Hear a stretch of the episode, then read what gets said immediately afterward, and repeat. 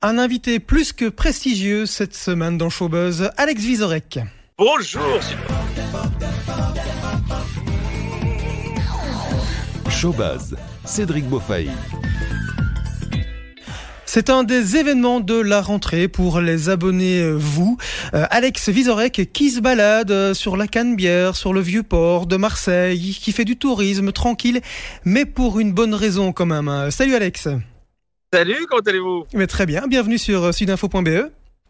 Je suis ravi, je suis ravi parce qu'on va parler d'un documentaire bah, qui me tient beaucoup à cœur et d'une personnalité que eh, j'ai rencontrée une fois, mais euh, j'étais tout petit, je lui ai demandé un autographe et là de pouvoir faire une heure et demie sur, euh, sur sa vie, sa carrière, bah, c'est un bonheur. On parle de Raymond Goethals, évidemment. Euh, alors, on le sait, hein, vous êtes humoriste, comédien, animateur radio-TV, euh, mais aussi fan de foot, hein, et même journaliste un tout petit peu. Donc, euh, ça va donner Visorek raconte Goethals. De quoi s'agit-il exactement? Écoutez, il y avait dans les cartons de Philippe Henry, producteur du documentaire, qui est un journaliste sportif qui a beaucoup suivi Raymond à l'époque, qui a d'ailleurs coécrit la biographie de Raymond Goethals. Euh, quand il l'a sorti, euh, de faire ce film pour les 100 ans. Euh, il aurait eu 100 ans cette année. Et il cherchait quelqu'un pour, pour endosser le rôle de, comment dire, de, d'enquêteur peut-être sur la carrière de Raymond Goethals. Il sait que j'aime le foot. Anderlecht en particulier, Raymond nous a fait gagner des Coupes d'Europe. Et, et, il sait que j'ai aussi eu la France comme rêve. Euh, là aussi, c'est un peu le même parcours. Donc, il m'a demandé si ça m'amusait. Je suis bruxellois, comme Raymond. Euh, et euh, le fils de Raymond aussi a dit bah, Vous aurez que j'aime bien, c'est OK.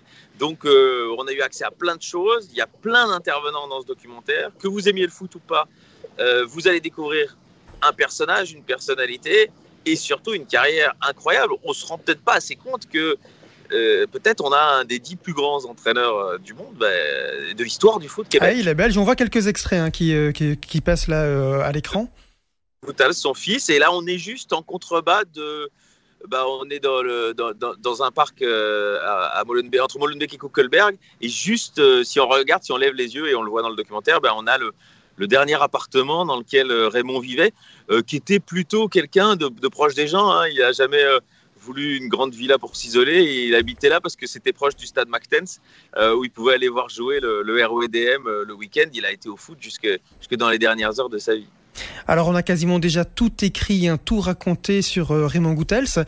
comment être surprenant ou être original dans un tel documentaire?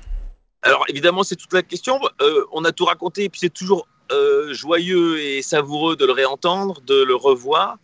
Euh, on a des intervenants vraiment chouettes. Je suis allé, comme vous l'avez dit, à Marseille, euh, où euh, j'ai passé une heure à table avec Mario Albano, qui est le, journaliste sportif qui suivait l'Olympique de Marseille pour la Provence. Donc, qui raconte l'arrivée de Raymond, qui raconte l'engouement, qui raconte la course vers cette Ligue des Champions. la Provence, c'est donc le, journal régional local de Marseille, un petit peu comme la Nouvelle Gazette ici à Charleroi ou la capitale à Bruxelles. Totalement. Ça aurait été dans le groupe Sud Presse si c'était en Belgique. Voilà. C'est euh, et, alors à, Bordeaux, où c'est son premier club en France, euh, nous sommes allés à la rencontre de, Patrick Battiston, qui est un grand international français, qui était quand même le, un des piliers, euh, qui travaille encore à Bordeaux, mais qui donc a accepté de parler de Goutals. Il en a un peu parlé. Lisa Razou m'a dit j'ai accepté l'interview parce que c'était sur Raymond. On me demande tout le temps de parler d'Aimé Jacquet. Et euh, Raymond Goutal, c'est au moins aussi important dans ma carrière. Euh, c'est un entraîneur qui a compté et il était content d'en parler. Donc voilà, on a des, témoignages un, petit peu différents, mais les images d'archives que vous avez peut-être déjà vues, j'espère qu'on vous surprendra par d'autres, de Raymond Goutal lui-même, parce que c'est au fond ça qu'on a envie de voir aussi. Alors vous l'avez dit, vous avez rencontré énormément de, personnalités pour euh, ce, documentaire. quel témoignage retenez-vous, celui qui vous a le plus marqué? Ben, euh, Lisa Razou, c'est, je trouve important parce que c'est quelqu'un qui, en a vu beaucoup, euh, qui a une carrière énorme, champion du monde avec la France en, en 98, et euh, qui est comme un gosse quand il parle de Goutals parce qu'il explique que bah, c'est un des premiers entraîneurs qui lui a fait confiance, qu'il il l'appelait le moustique, et, et que une fois qu'il a compris que l'autre était bon, il, lui passait tout et, il lui a beaucoup appris. Donc franchement, il était j'ai trouvé très, euh, très touchant alors que bon, bah, c'est un journaliste sportif lui-même, des interviews, il doit en enquiller régulièrement, mais ça lui faisait plaisir, je crois, vraiment de, de parler de ça. Et puis, une interview que je n'ai pas faite moi-même, mais qui a été faite par Adèle Lassouli et qui se retrouve dans le doc, et qui est quand même bah, qui a presque une, petite valeur historique, euh, c'est Bernard Tapie, parce que je crois que c'est une de ses dernières interviews. On l'entend à sa voix, il va pas bien. C'est juste après l'agression qu'il a subie euh, sur la fin de sa vie. Et quand même, parce que c'était Raymond Goutals, parce que ça lui rappelait ses années marseillaises euh, formidables, quand même, à deux. c'était un, duo comique, mais de choc en soi. il a accepté de parler par téléphone. Donc on a la, la voix de Bernard Tapie aussi qui sera présente dans le docu sur Goutals et il dit à quel point bah, ils se sont appréciés quand même. Vous l'avez dit, vous êtes fan de foot. Vous vous souvenez de votre tout premier souvenir avec Raymond Goutels à la télé, j'imagine, un match en particulier ou une interview que vous avez découvert euh, à la, télé, tant petit? C'est une bonne question, mais moi j'avais donc, euh, quand euh, il arrive à Marseille en 91, j'ai 10 ans. Donc quand on a 10 ans, c'est là qu'on forge ses souvenirs de sport qu'on garde jusqu'au bout de, sa vie. Donc moi, le Marseille de, de Papin, de Boli, qui est dans le docu, bah, les deux d'ailleurs, euh, c'est quelque chose qui, m'a fasciné. Et d'avoir ce type qui ressemble, qui était sur le banc du Grand Marseille avec toutes ses stars, et qui ressemble au monsieur tout le monde, hein, quand on se balade à Bruxelles, des Raymond Goutals, on, en, croise plein, quoi. Euh, et ben ça avait quelque chose d'assez fascinant pour le, gamin que j'étais, quoi. Un type qui ressemblait à ça, qui est né à Bruxelles, qui a cette voix et qui a cet accent, euh, peut se retrouver au sommet euh, du, monde du football. Alors tout est évoqué hein, dans ce reportage et également euh, les côtés peut-être un peu plus sombres de sa carrière. Hein. On parle évidemment de OMVA et de Standard Watersky. voilà, vous n'avez rien mis de côté. Bah non, parce que bah, ça aurait été idiot, vous me l'auriez reproché. Évidemment, voilà. non, non, ça fait partie de lui quand il est chez Bernard Pivot et que Bernard Pivot parle de son livre. Euh, on est à la fin de sa carrière, là, il a déjà gagné euh, les trophées. Et puis euh, lui dit bah, Dis donc, vous parlez beaucoup de foot, vous parlez beaucoup de ça, beaucoup de ci, mais vous parlez assez peu des magouilles. Et Raymond se répond Mais quelle magouille? Et effectivement, c'est un peu tout lui. C'est-à-dire que je pense que pour ces deux, tous les témoignages reviennent à ça. C'est-à-dire qu'il n'est pas dupe de peut-être ce qui se passe. Et peut-être que les deux fois, il aurait pu dire, mais en fait, ce match, on l'aurait, gagné sans ça. Euh, mais euh, voilà, une fois euh, avec Petit au standard, il, a, été. on ne peut pas dire qu'il est blanc dans, ça. D'ailleurs, il a été pénalisé sévèrement. Et l'autre fois avec Tapi à Marseille, il était pas loin. Il, sans doute, il n'était pas dupe complètement, mais lui, sa passion, c'était le sportif. Donc, euh, au fond, euh, c'est sûr qu'il était pas en première ligne. Il préférait euh, écrire les noms des joueurs sur un papier plutôt que d'appeler les clubs adverses pour leur demander de lever le pied. Ça, j'en suis intimement convaincu. J'ai évidemment besoin d'un titre fort pour faire le buzz. Hein, évidemment, vous savez comment ça marche aujourd'hui. Donc, on sait que vous êtes supporter. vous êtes évidemment supporter d'Anderlecht. mais bon, votre carrière, c'est aussi en France que ça se passe. C'est l'OM ou le PSG, vous? Ah là là. je, suis je suis obligé. Je suis obligé.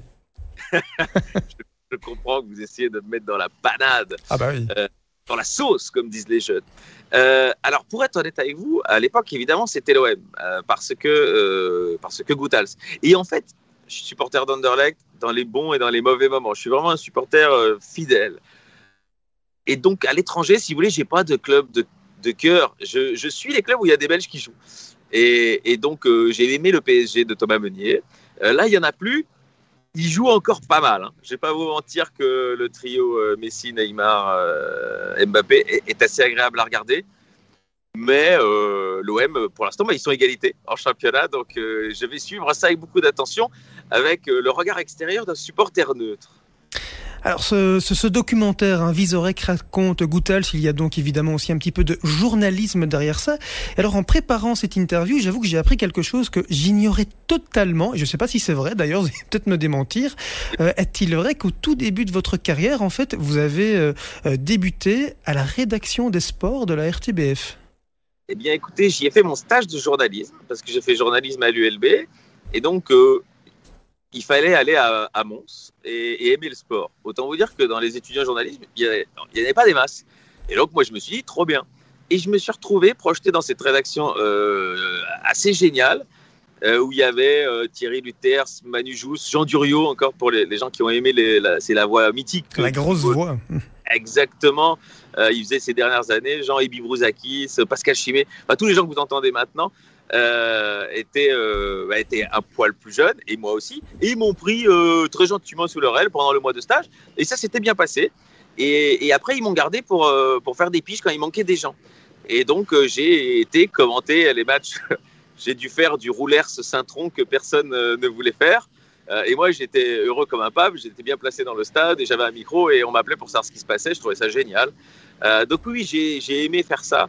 Et c'est le début de, de, ma carrière derrière un micro, c'était pour parler de foot. Donc voilà, j'étais quand même un poil, j'étais pas illégitime pour porter ce documentaire. Faut qu'on retrouve les archives hein, de ce roulers Berscott, ça, ça me paraît, ça, me paraît clair.